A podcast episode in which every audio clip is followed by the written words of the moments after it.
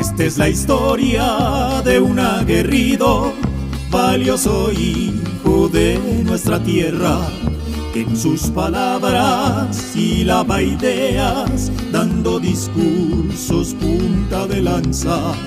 Por sus aciertos e inteligencia, va presidente y va de primero pero con balas de la violencia lo asesinaron frente a su pueblo.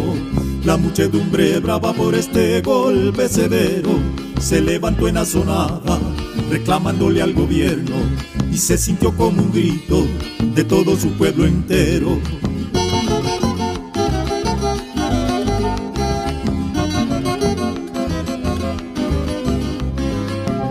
Tantos años no se ha olvidado, pese a su muerte, al héroe digno. 74, 9 de abriles, en esta fecha conmemoramos algunas frases que en vida dijo, somos más fuertes que la violencia. Hoy yo soy un pueblo que me sigue, fueron la de su elocuencia.